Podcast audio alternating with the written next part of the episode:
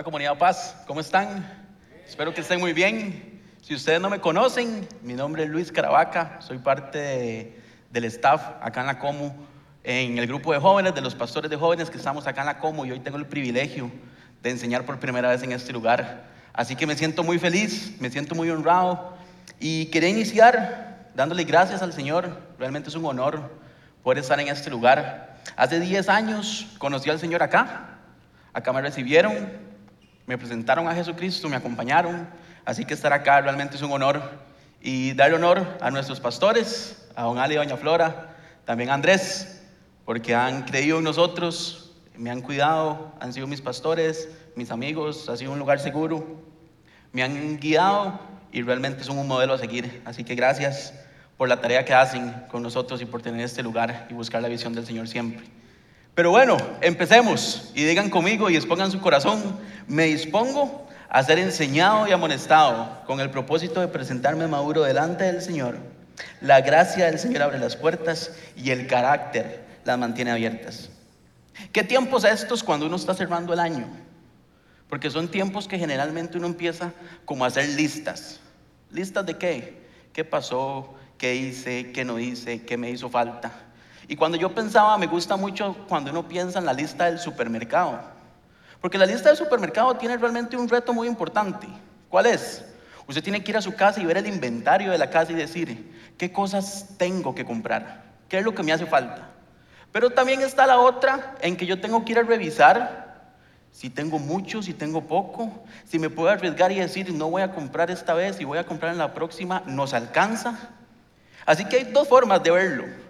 Lo que me hace falta, lo que necesito comprar y la, y la más difícil, que es la tercera, es la de los antojos. Cuando usted está en el supermercado y empieza a ver todos esos antojos, todas esas cosas que se van agregando uno a uno a la lista.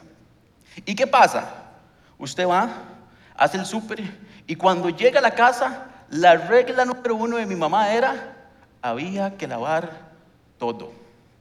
Hasta las toallas sanitarias teníamos que lavar. Todo lo que viene del supermercado se lava. ¿Y qué hace? Usted lava, acomoda y guarda las cosas. Y yo recuerdo que en ese tiempo, generalmente, si ella guardaba todo, ella es la que sabe todo lo que hay dentro del refrigerador. Y yo me acuerdo que yo le decía, ma, ustedes compraron un yogur con bolitas de chocolate que me encanta. Y me decía, sí, ahí está en la refri, vaya búsquelo. Mm. Yo no sé si, eso solo me pasó a mí o, o solo pasaba en mi casa, pero ese vaya búsquelo era un encuentro uno a uno con la refrigeradora, en el que uno la abría y decía, ok, ¿dónde está? Y pasaban segundos en los que uno estaba viendo y era, que raro, no lo veo, uno corre cosas, saca cosas y uno no lo encuentra. Y segundos después tiene que haber un grito, pero un grito muy, muy amable, que suene en la casa y diga, Ma, ¿a dónde? Y ella, está ahí, búsquelo bien. Entonces uno tiene el reto de decir, es imposible, ¿cómo yo lo estoy buscando y no lo encuentro? Uno busca y busca y entonces ¿qué, qué pasa? Uno tiene que devolverse, sonrisa en el rostro, caminar al cuarto y decirle, ma, mira que no lo encuentro. Pero como ella sabe dónde están las cosas, porque ella las puso ahí, ¿qué pasa? Yo creo que decía, está en la segunda repisa a la derecha al fondo. ¿Y cómo es el camino? Segunda repisa la al fondo. Segunda repisa la derecha al fondo. Y cuando uno llega a la refrigeradora, segunda repisa a la derecha al fondo, no está. Y uno tiene que volver y decir, mae, no lo encuentro. Y ella se levanta de este modo precioso, va a la cocina, corre una mantequilla que tiene la misma forma del producto que yo estoy buscando y me lo entrega. Qué misterio el de cuando los papás lo mandan a uno a buscar algo y uno nunca encuentra esas cosas. El pasaje que vamos a estudiar, que vamos a estudiar hoy tiene algo similar. El pueblo de Israel va a ingresar a la tierra prometida. Tiene una promesa. Saben que eso está ahí para ellos. Pero hay un momento cuando envían a los espías que tal vez les pasa igual que nosotros. Dice números 13. Vamos a empezar en números 13 del primer versículo en adelante y dice, el Señor le dijo a Moisés, quiero que envíes a algunos de tus hombres a explorar la tierra y ponga la atención a esto, que estoy por entregar a los israelitas. De cada tribu enviarás a un líder que la represente, de acuerdo con la orden del Señor. Moisés los envió desde el desierto de Parán y todos ellos eran jefes de Israel. Después, ahora vamos a brincar al versículo 17. ¿Por qué? Del 4 al 16 viene una lista interminable de nombres. Cuando usted haga su devocional en su casa, léalas. ¿Por qué? Eso era un registro. Era un registro de las personas que conquistaron, que estuvieron en esos eventos. Entonces imagínense, porque ahí diría, Luis Caravaca, parte de los, dos, de los dos espías de esta tribu. Esa información importante que ellos tenían era un registro para los israelitas. Pero dice a partir del versículo 17, cuando Moisés envió a explorar la tierra de Canaán, les dijo, ojo la instrucción, suban por el Negev hasta llegar a la montaña, exploren el país y fíjense como sus habitantes si son fuertes o débiles, si son muchos o son pocos. Averigüen si la tierra en la que viven es buena o es mala, si sus ciudades son abiertas o amuralladas. Examinen el terreno y vean si es fértil o estéril y si tiene árboles o no. Adelante, traigan algunos frutos del país, que es la temporada en que maduran las primeras uvas. Cuenta la historia que ellos llegan, cumplen las instrucciones y en un momento, a partir del versículo 24, dice que ellos cortan un racimo y se lo llevan de ese lugar. Cortan un racimo de uvas y lo llevan entre dos personas. También cortan granadas y espinos y se lo llevan como muestra de esa tierra en la que ellos están. Dice el versículo 25, al cabo de 40 días, los 12 hombres regresaron de explorar aquella tierra. Volvieron a Caes, en el desierto de Parán, que era donde estaban Moisés, Aarón y toda la comunidad israelita. Y les presentaron a ellos un informe y pongan atención, el versículo 27, vean lo que dice este informe. Fuimos al país que nos enviaste. Y por cierto, que allí abunda la leche y la miel. Hasta ahí vamos muy bien. ¿Y qué dice después? Aquí pueden ver sus frutos. Pero, dice el versículo 28, y pongan atención hoy a esa palabra porque le vamos a trabajar un poco. Pero, el pueblo que habita allí es poderoso sus ciudades son enormes y están fortificadas. Hasta vimos ahí a los anaquitas. Los amalecitas habitan el Negev. Los hititas, los jebuseos y los amorreos viven en la montaña. Y los cananeos ocupan la zona costera. O sea, ahí vive todo el mundo menos los israelitas, al parecer. ¿Y qué pasa en el versículo 30? Sale Caleb y dice, vayamos, conquistemos. Pero dicen los demás espías que fueron a, a ver la tierra prometida, no creo, no creemos que sea la mejor opción. Dicen, no podremos combatir a partir del versículo 31. Son más fuertes que nosotros. Y dicen el 32 que se comenzaron a esparcir entre los israelitas falsos rumores acerca de la tierra que habían explorado. Y decían, la tierra que hemos explorado se traga a los habitantes. Y los hombres que allá vimos son enormes. Hasta vimos anaquitas que comparados con ellos parecíamos langostas. Y así nos veían ellos a nosotros. ¿Qué historia? Sube, baja la emoción, van a ir a la tierra prometida, ven una tarea súper difícil, se vuelven a dar un informe y el informe tiene cosas muy buenas y cosas muy negativas. Y con esta historia, ¿qué es lo primero que tengo para que entendamos hoy o para que aprendamos el día de hoy? Lo primero que tenemos que saber es que en nuestra vida hay una promesa. Dice el texto, en el primer versículo, que el Señor le dijo a Moisés, quiero que envíes a algunos de tus hombres a la tierra que te estoy por entregar a los israelitas. ¿Y cuántos de nosotros sabemos que la palabra de Dios está llena de promesas para nuestra vida? Es muy probable que todos sepamos que la palabra del Señor está llena de promesas. La palabra de Dios es una promesa constante. ¿Qué, nos invita? Nos invita a que estemos cerca de Dios nos invita a que lo podamos poner en práctica y nos invita a que activemos nuestra fe. Pero el pueblo de Israel tiene enfrente la promesa, le llamo yo. ¿Por qué? Ellos vienen de estar en el desierto. Por años no han tenido casa. estaban en Egipto siendo esclavos. Tuvieron que vivir las plagas para ser libres. Después en la persecución que tenía, el mar se tuvo que abrir y llegan a este momento crucial en la vida del pueblo de Israel. Y yo pienso esto. Hace unos meses me, me comprometí con mi novia, la mujer más espectacular del mundo. Y ya tenemos días en los que tal vez vamos en el carro y pensamos, ¿dónde vamos a vivir? Y se genera esta emoción. Y es dónde vamos a vivir. Y es un tema muy importante. ¿Qué paleta de colores vamos a tener en la casa? ¿Cómo ir a hacer nuestra cocina? ¿Nos va a combinar? ¿No nos va a combinar? Hemos tenido la bendición de que nos han regalado muchas cosas y todos han sido color neutro. Entonces, bueno, qué dicha, todo nos funciona porque todavía si no tenemos una paleta de colores, podemos poner lo que sea aún.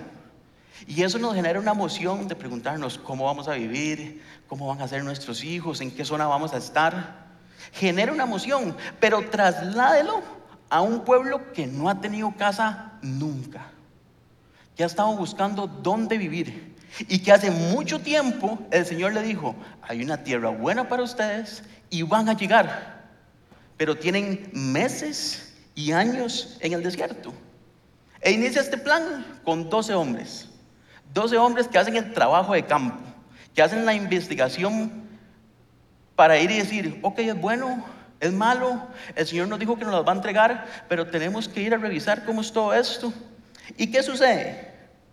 La pregunta que yo les traigo hoy, y para que empecemos a trabajar en esto, es que ¿cuál es la promesa que tiene Dios para su vida? ¿Cuál es esa tierra prometida que usted ve enfrente suyo, por la cual usted ha estado caminando, por la cual usted ha estado trabajando, por la cual tal vez usted pasó en el desierto un tiempo, por la cual puede que usted estuviera en Egipto, o por la cual usted está viendo muchos milagros, pero tiene la tierra, la tierra prometida enfrente. ¿Cuál es esa tierra que usted tiene ahí delante suyo? ¿Cuál es esa promesa que está delante suyo? Lo que tenemos que saber es que la tierra prometida es una invitación de fe para nuestra vida. La tierra prometida lo que nos pide es que nuestra fe sea puesta en práctica. Y Dios lo ha prometido, pero si lo vemos con el texto, lo debemos de conquistar. Es algo que tenemos que trabajar. Es algo que nuestra fe, cuando se activa, empieza a trabajar para llegar a ese punto final. La Biblia tiene algo muy interesante que compara el proceso de la fe con el proceso del oro en el fuego. Dice primera de Pedro 1.7, el oro aunque perecedero, se acrisola al fuego. Así también la fe de ustedes, que vale mucho más que el oro, que al ser acrisolada por las pruebas, demostrará que es digna de aprobación, gloria y honor cuando Jesucristo se revele. Muchas veces nuestra tierra prometida puede ser un proceso en nuestro trabajo, puede ser nuestra familia, puede ser la salud de un familiar, Puede ser una relación en la que estamos, puede ser nuestra casa, puede ser mi situación financiera. Y si usted lo quiere traer más a su vida, a veces esa tierra prometida a la, que, a la que queremos llegar tiene que ver con esa oración constante que hemos tenido en nuestra vida. Esa oración de todos los días en la mañana, de todos los días en la noche, de decir, Señor, te pongo esto en tus manos. Ese lugar es llegar a la tierra prometida. Pero la gran pregunta es, ¿Cómo llego? Porque muchas veces estamos en estos lugares o cuando enseñamos y enseñamos con los jóvenes, les decimos, tiene que llegar a la tierra prometida. Pero nadie nos dice cómo llegar a la tierra prometida. Es muy fácil saber para dónde voy, pero la ruta es lo que uno va construyendo. ¿Qué pasa? En esa ruta uno tiene que crecer, tiene que aprender y tiene que acercarse más a Dios. Pero algo muy interesante es que Moisés les dice, los voy a enviar pero le da las instrucciones de cómo llegar.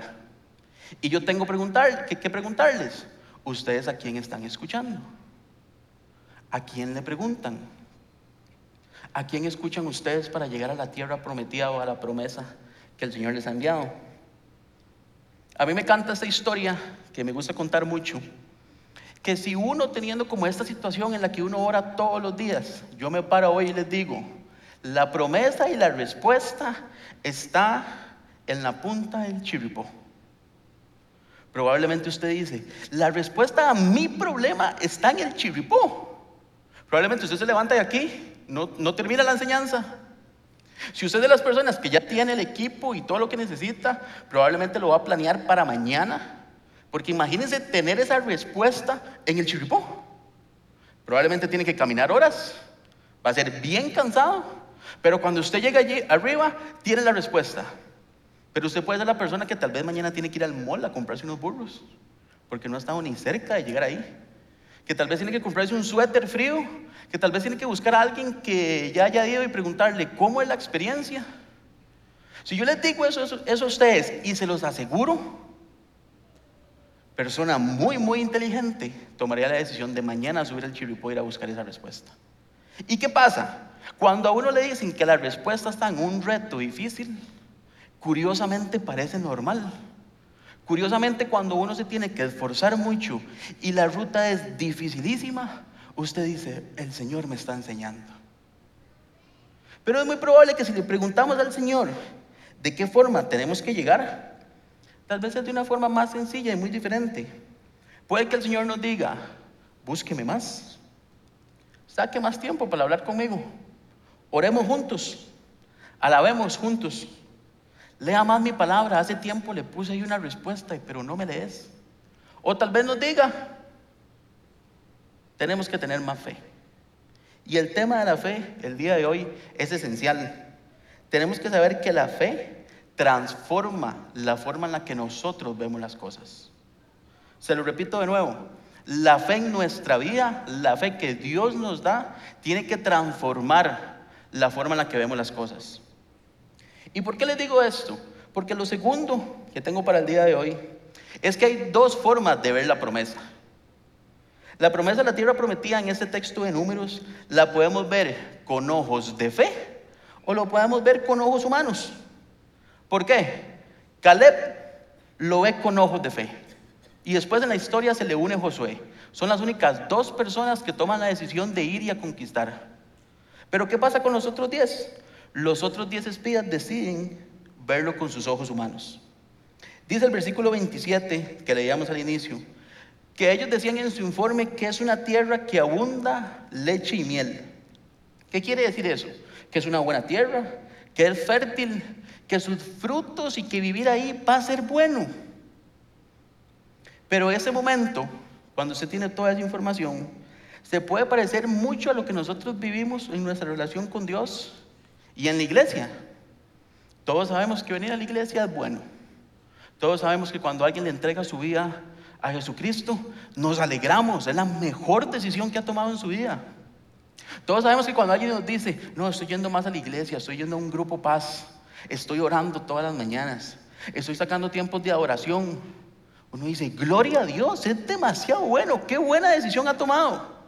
Todos sabemos que, que si cosechamos en el reino, vamos a recibir cosas muy buenas. Pero a veces escuchamos una lista tan positiva que al final, ¿qué estamos esperando? El pero. Cuando estamos acostumbrados a recibir cosas un poco negativas, uno va generando callo. Pero cuando usted va haciendo las cosas bien una vez, bien dos veces, bien tres veces, a veces hay un deseo de volver atrás y decir, pero ¿dónde está el pero en todo lo que estoy haciendo? Si usted trabaja en una empresa y lo ha hecho bien todo el año, lo llama jefe los últimos días, mira, quiero hablar con vos. Siempre genera algún miedo. Siempre hay como una incertidumbre de, vamos a ver qué va a suceder.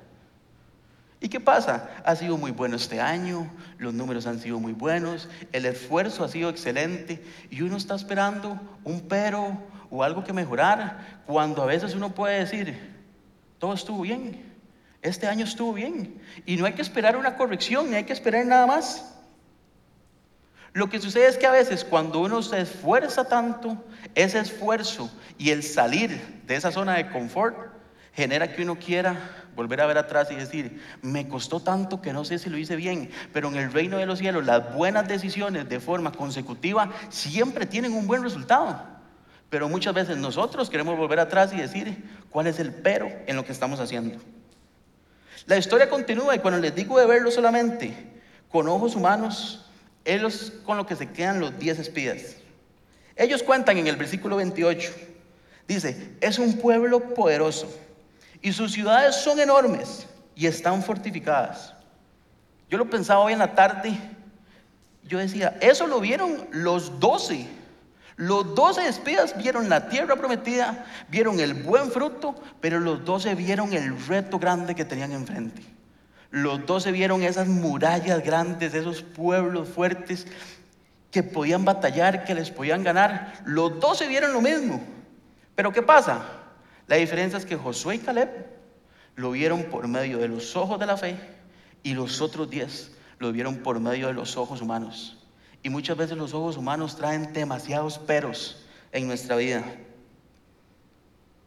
Y la pregunta es, ¿cuáles son los peros que nosotros tenemos?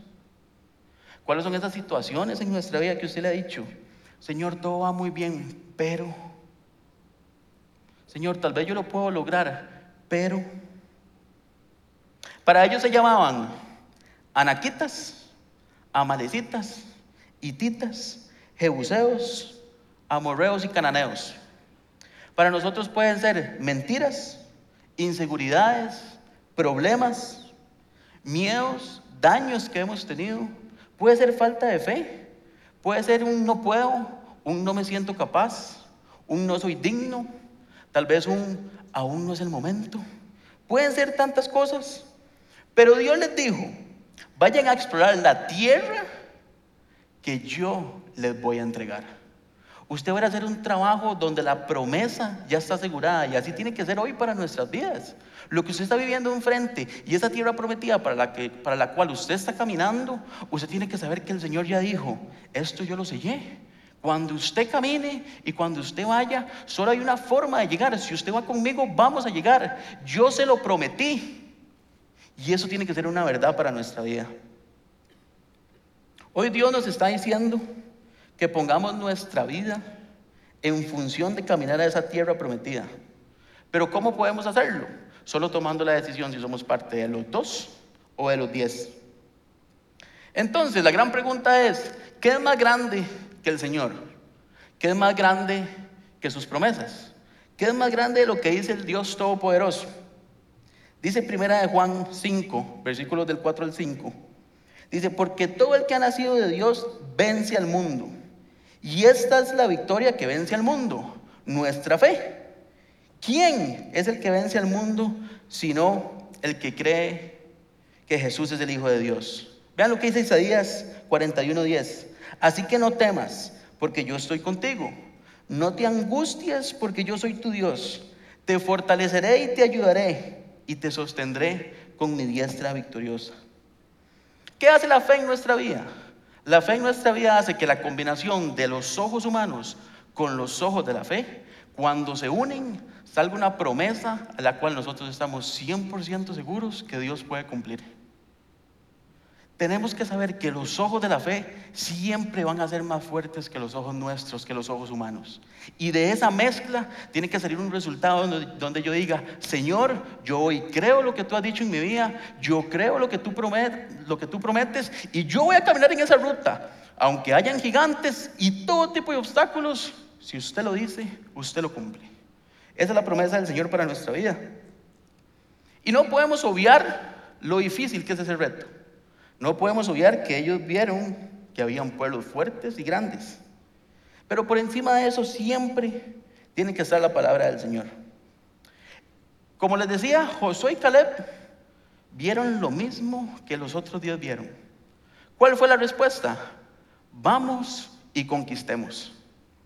Tal vez usted dicen, bueno, muy lindo el ejemplo, pero yo no soy Josué y no soy Caleb. Tal vez tengo días conociendo al Señor. Tal vez me estoy volviendo a enamorar al Señor. Tal vez estoy entendiendo lo que es el cristianismo. O tal vez usted dice, no soy esa persona, todavía me falta. Si usted está en ese punto, yo le recomiendo que usted busque en su vida un Josué y un Caleb.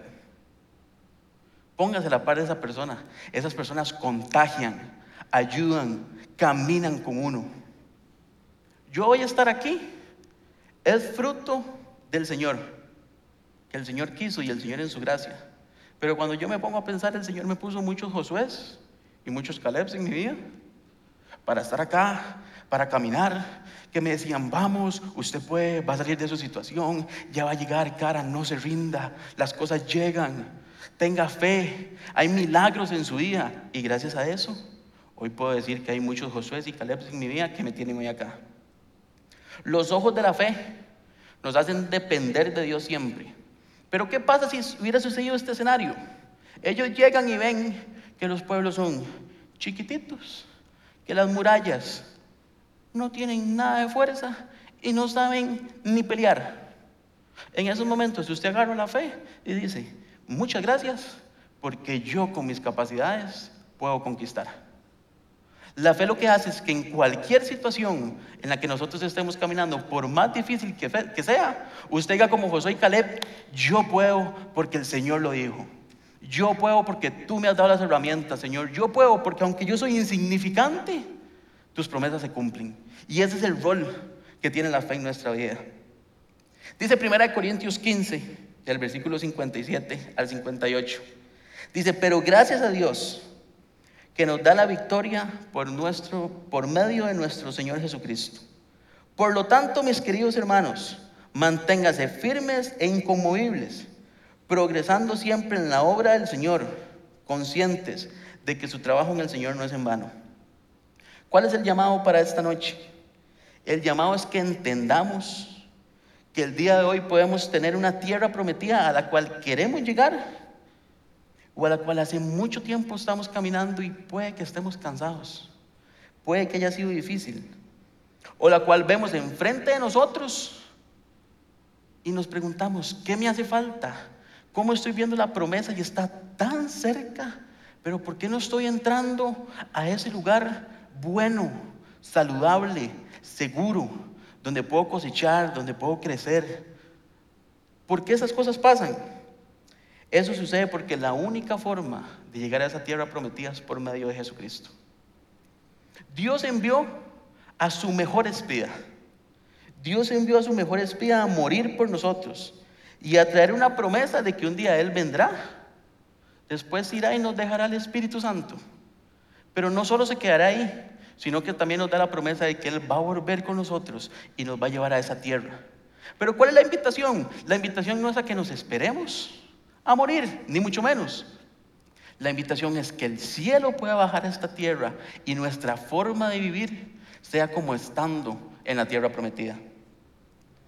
Al final de la historia en números, en números 14, que es el capítulo que sigue, dice en el versículo 36 y 38 que a los 10 espías que dieron la información incorrecta y quisieron que murmurara el pueblo, les cayó una plaga y murieron. Solamente Josué y Caleb vivieron. Pero después cuenta la historia en Josué 12, cuando uno va al libro de Josué, ya cuenta la historia en cómo ellos conquistaron, ya Moisés murió, le quedó el pueblo de Israel a Josué. Y dice el versículo 2, 12, a partir del 8, dice, tales territorios, ¿cuáles territorios? Los territorios que conquistaron esta lista que vamos a ver es una lista de conquista de Josué, los pueblos que él derribó. Y dice, tales territorios comprendían la región montañosa, los valles occidentales, el Arabá, las laderas, el desierto y el Negev. Estas tierras habían pertenecido, y póngale atención, a los hititas, a los amorreos, a los cananeos, a los fereceos, a los hebeos y a los jebuseos toda la lista de peros que tenemos en nuestra vida, después en algún momento derribada por la promesa del Señor en su vida. Así que, ¿cuál es esa lista de reyes que usted tiene que derribar? Llévese esta tarea. Uno siempre tiene que identificar qué es lo que tengo que hacer, cómo es mi enemigo, para saber de qué forma voy a trabajar, cuál es esa batalla que tengo enfrente, cuánto tengo que entrenar para brincarme una barrera, cuánto tengo que correr, cuánta fuerza tengo que tener. Así que llegue a su casa, lo invito y que se siente y le diga al Señor, Señor, revélame cuáles son estas situaciones que tengo que dejar, cuáles son estos peros que hay en mi vida, o cuáles son estos reyes que tengo que derribar. Yo los invito a que usted pueda tomar una actitud diferente y usted diga, Señor, a partir de hoy, yo derribo estos pueblos Yo derribo estos reyes y todos esos peros en mi vida se van. Hay dos opciones. O usted tiene la actitud de Caleb y de Josué, de ver todos esos retos enfrente y decir, yo puedo. O tiene la opción de ser los diez, quedarse donde está y no entrar a la tierra prometida. También creo que la promesa que Dios ha hecho en su vida es cierta. Pero no importa si yo lo creo o no lo creo. Es usted el que tiene que creerlo. Usted tiene que creer que lo que Dios ha dicho, aunque sea descabellado, aunque usted no lo entienda, o aunque usted esté lejísimo de la tierra prometida y ni siquiera vea la entrada, eso es una verdad para su vida. El ejemplo inicial que les daba del refrigerador, el Señor me lo ponía en el corazón porque hay que entender que esa historia, Dios es el que trae las cosas. Dios es el que sabe lo que está dentro de esa refri, que son las promesas para nuestra vida. Dios sabe dónde las acomodó. Dios sabe de qué forma nosotros vamos a caminar y vamos a llegar a buscarlas y no las vamos a encontrar. Y nos vamos a volver a preguntarle, Señor, ya fui y no la encuentro. Y Él nos va a decir, busque de nuevo, ahí se lo puse. Y nosotros vamos a volver y lo vamos a buscar hasta el punto de decir, Señor, si usted no va conmigo, no lo puedo encontrar. No me ha funcionado. ¿Y qué va a hacer Él? El mismo ejemplo que les decía de mi mamá al inicio. Va a ir con uno, lo va a buscar y va a decir, claro, aquí está.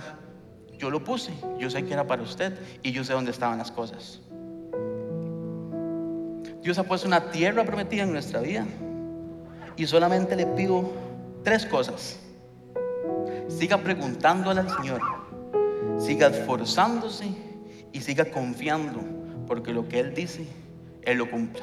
Amén. Terminemos adorando al Señor. Cuando estábamos en la oración, y vamos a continuar con esta canción que dice, Dios admirable, príncipe de paz lo que Él promete, Él lo cumple. Y si usted quiere tener la actitud de estos dos espías, que pueden estar un poco locos al ver ese reto enfrente y decir, yo lo puedo hacer, póngase de pie. Empiece esta noche diciendo, Señor, yo creo que tú has dicho en mi día. Termine el año diciendo, Señor, tal vez no hay un montón de cosas que están en mi lista que tengo que comprar y que tengo que agregar, pero hoy es el día que yo tomo esa actitud de fe y me paro enfrente de la tierra prometida y declaro que lo que tú has prometido, Señor, es para mi vida. Así que declárelo con su corazón y confíe que el Señor lo que ha dicho es para usted.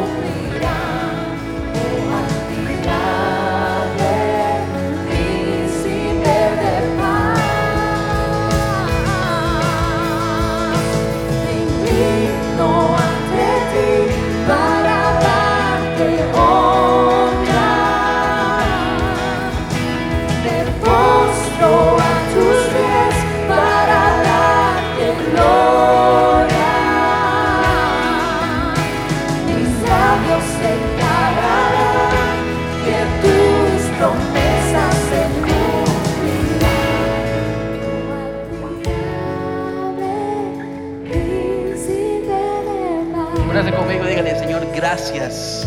Gracias, Señor, porque el sacrificio de tu Hijo, Dios, hace que cuando veamos todas estas promesas, Señor, sean una realidad en nuestra vida, Dios. Danos, Señor, la fuerza, la guía, Señor, y la ruta correcta, Padre, para que podamos llegar a esa tierra prometida, Señor. Todo lo que tenemos en nuestra espalda, Señor, todas nuestras oraciones diarias, Padre, las entregamos a ti, Señor. Creemos completamente, Dios, que lo que tú prometes, tú lo cumples. Así que te damos gracias, Señor, y te honramos en el nombre poderoso de Cristo Jesús. Amén y amén. Antes de irnos, permítame tener el honor de dar la declaración que nos ha tenido Don Ale de bendición todo este año. Así que levante las manos como si fuera a recibir un regalo y declaramos que el Señor nos bendiga y nos guarde de todo mal. Que el Señor nos responda el clamor en tiempos de dificultad. Que el Señor nos mire con agrado y, extienda sobre cada uno de nosotros su amor. Que el Señor nos muestre su favor, nos dé su paz que sobrepasa todo entendimiento.